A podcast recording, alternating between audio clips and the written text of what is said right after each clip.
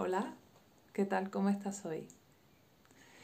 Bueno, yo estoy un poco tocada y he estado un rato intentando grabar y no sabía muy bien hoy qué decir, porque anoche recibí un mensaje de una persona, no digo nombres, una persona que había estado viendo mis vídeos y, y se puso en contacto conmigo.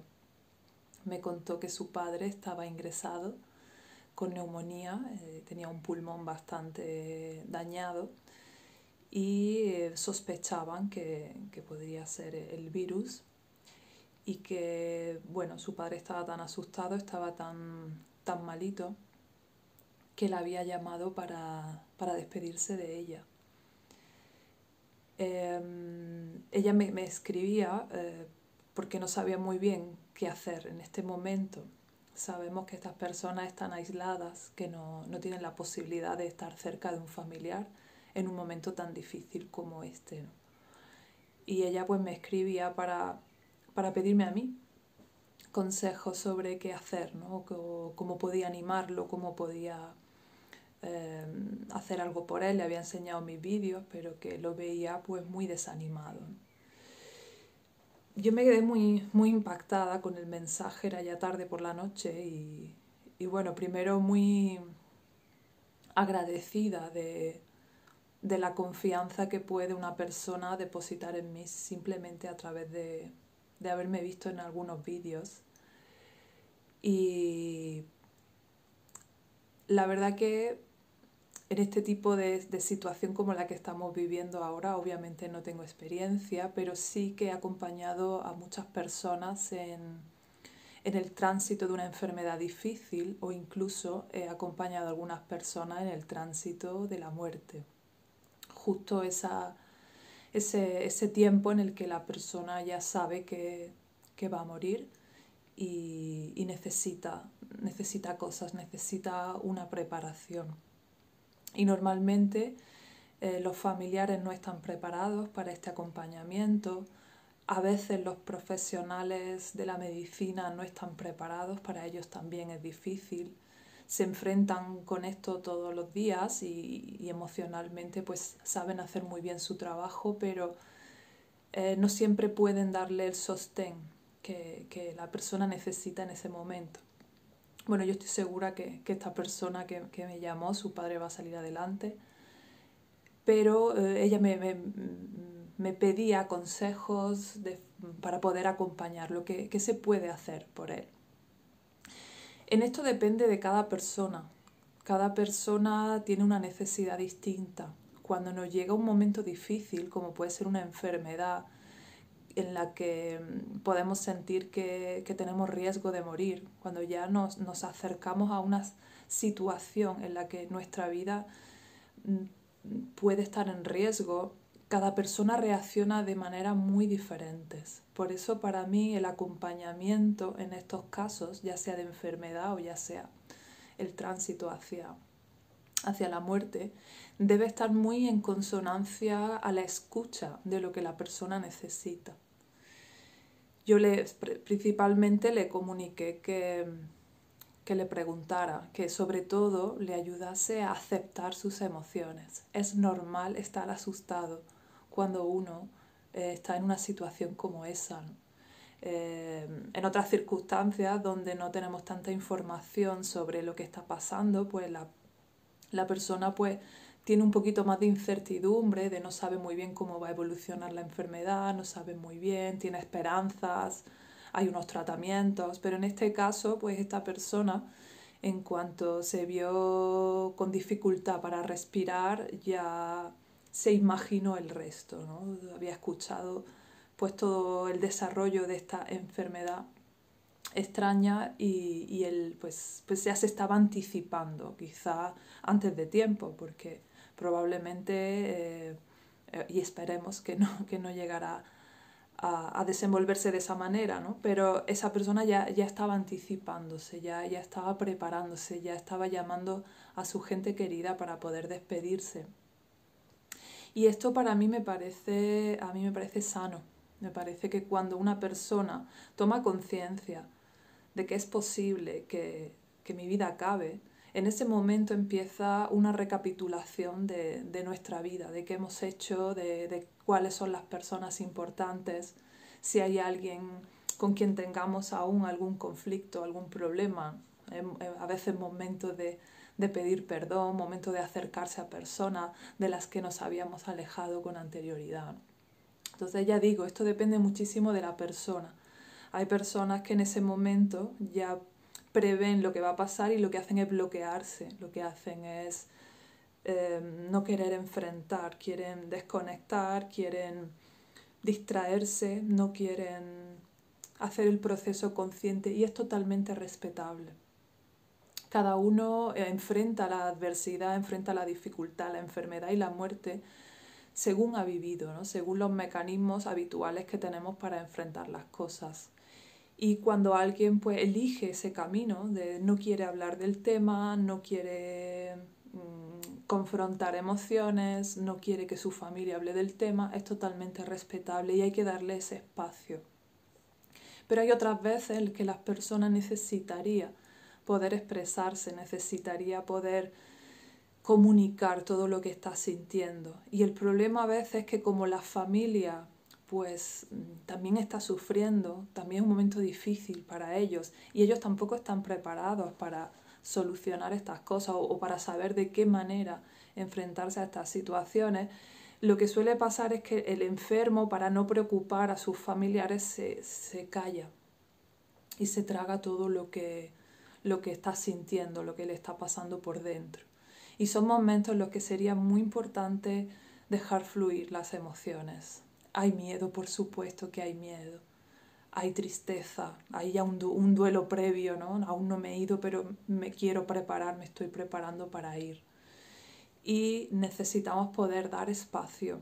Eh, el tratar de animar así como, ah, no va a pasar nada, a veces es contraproducente. En algunas personas las que con las que yo he trabajado en otro tipo de enfermedades, enfermedades pues más largas probablemente, cuando esta persona planteaba, quería como despedirse y, los familiares eh, pues rápidamente decían, no, no, no, no pasa nada, tú no te vas a morir, no, tranquilo, no, esto no, no va a ser así, ¿no? Y, y, la persona se sentía muy sola, se sentía tremendamente sola porque no tenía nadie cerca con quien compartir.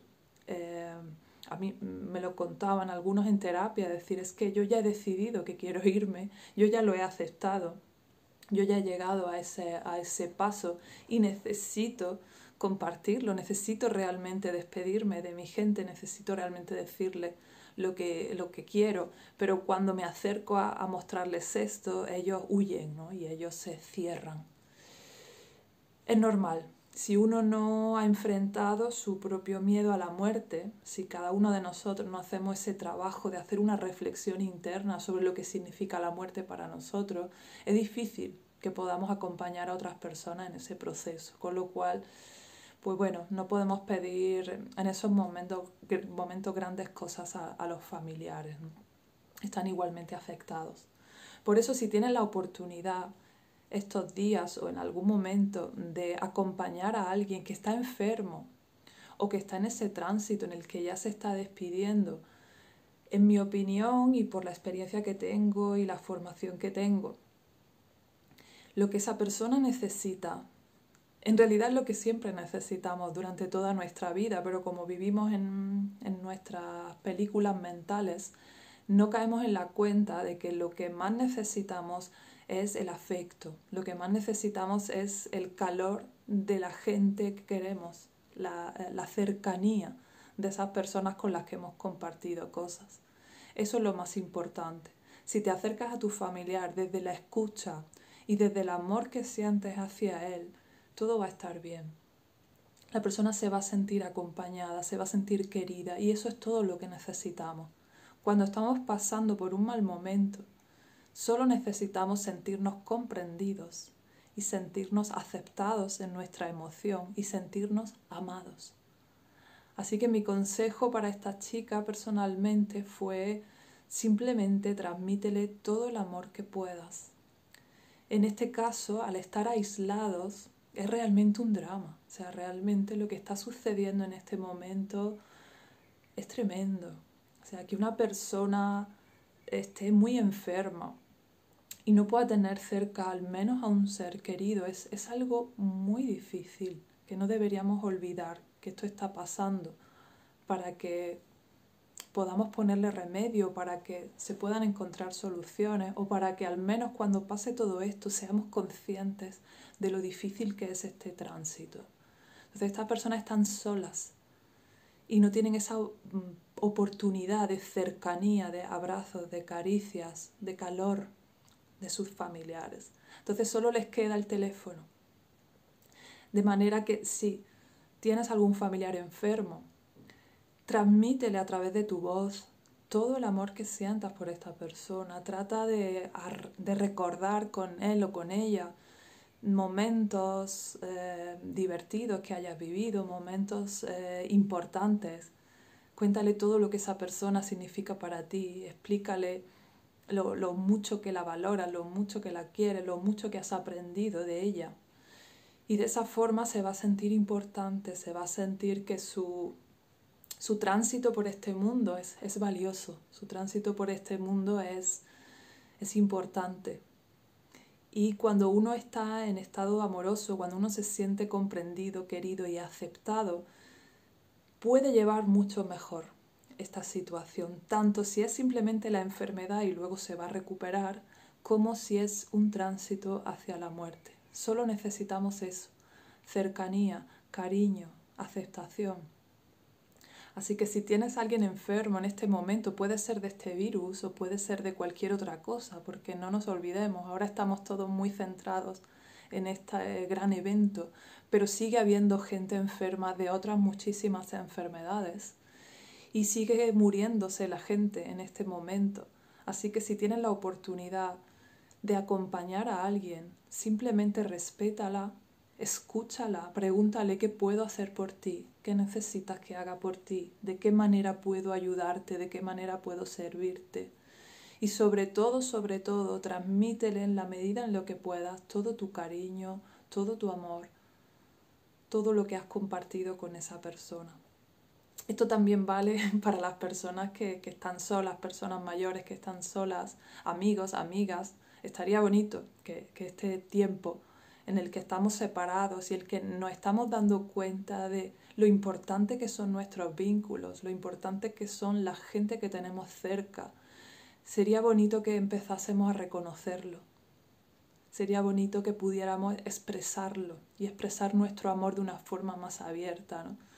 Depende del tipo de familias, hay familias más expresivas que, que, que, tienen menos problemas para, para expresar su cariño, pero hay otras familias más reservadas donde hay una especie de muros en los que normalmente mm, impiden que, que las personas expresen su calor, su amor y su cercanía. Así que estamos en un momento de romper muros por todas partes, de romper los muros que nos separan. Bastantes muros tenemos ya con las paredes que nos separan unos de otros. Es preciso romper los muros del afecto. Y aunque sea a través de un teléfono, a través de una cámara, necesitamos poder abrir el corazón, necesitamos poder expresar nuestro amor a los demás. Y bueno, los demás que hagan con eso lo que quieran. Tampoco podemos esperar de ellos nada a cambio. O sea, no hacemos esto para obtener una respuesta similar. Es posible que tú le muestres tu cercanía, tu cariño a alguna persona y esa persona no se sienta preparada para recibirlo, no esté acostumbrada o se salga un poco de, de sus esquemas, ¿no? Pero esto va a ser bueno para ti. Simplemente el hecho de acercarte, de expresar tu amor, ya va a ser sano para ti, ya va a abrir tu corazón, ya va a generar un estado de gratitud en tu interior. Y ahora que todo el mundo está preocupado en subir las defensas, pues probablemente la gratitud sea la emoción que más ayuda al sistema inmunitario. Así que, bueno, puede ser un buen momento para expresar a toda esa gente que quieres, a toda esa gente que te ha acompañado hasta este momento de tu vida. No hace falta que estés enfermo, no hace falta que te estés muriendo. Porque bueno, en realidad ninguno sabemos cuánto tiempo estaremos aquí, ¿no? Pero no hace falta llegar a situaciones extremas. En esas situaciones extremas es más importante, es más necesario, pero no hace falta. Así que si puedes, expresa tu cariño, te va a hacer bien a ti, le va a hacer bien a las otras personas. Vamos a romper todos esos muros que nos separan, porque como especie necesitamos los vínculos, necesitamos sentirnos parte de algo más grande. Y ahora nos estamos dando cuenta, al estar alejados físicamente unos de otros, probablemente nos estemos dando cuenta de lo importante que es la cercanía. Así que en la medida de tus posibilidades y con la gente que tengas más cerca, especialmente si están enfermos, te animo a acercarte un poquito más a ellos. Este ha sido, bueno, mi momento de hoy. Espero que, bueno, esta persona, gracias por, por haberte puesto en contacto conmigo. Deseo lo mejor para tu padre y, y para todas esas personas que ya hablaremos en otros vídeos. Tengo alumnos y y personas que están trabajando en primera línea y tengo mucha información de lo que está pasando y, hace falta eh, apoyar muchísimo a todas esas personas que están enfermas o están trabajando con enfermos y están ahí en primera línea luchando. Muchísimas gracias por tu atención. Nos vemos mañana.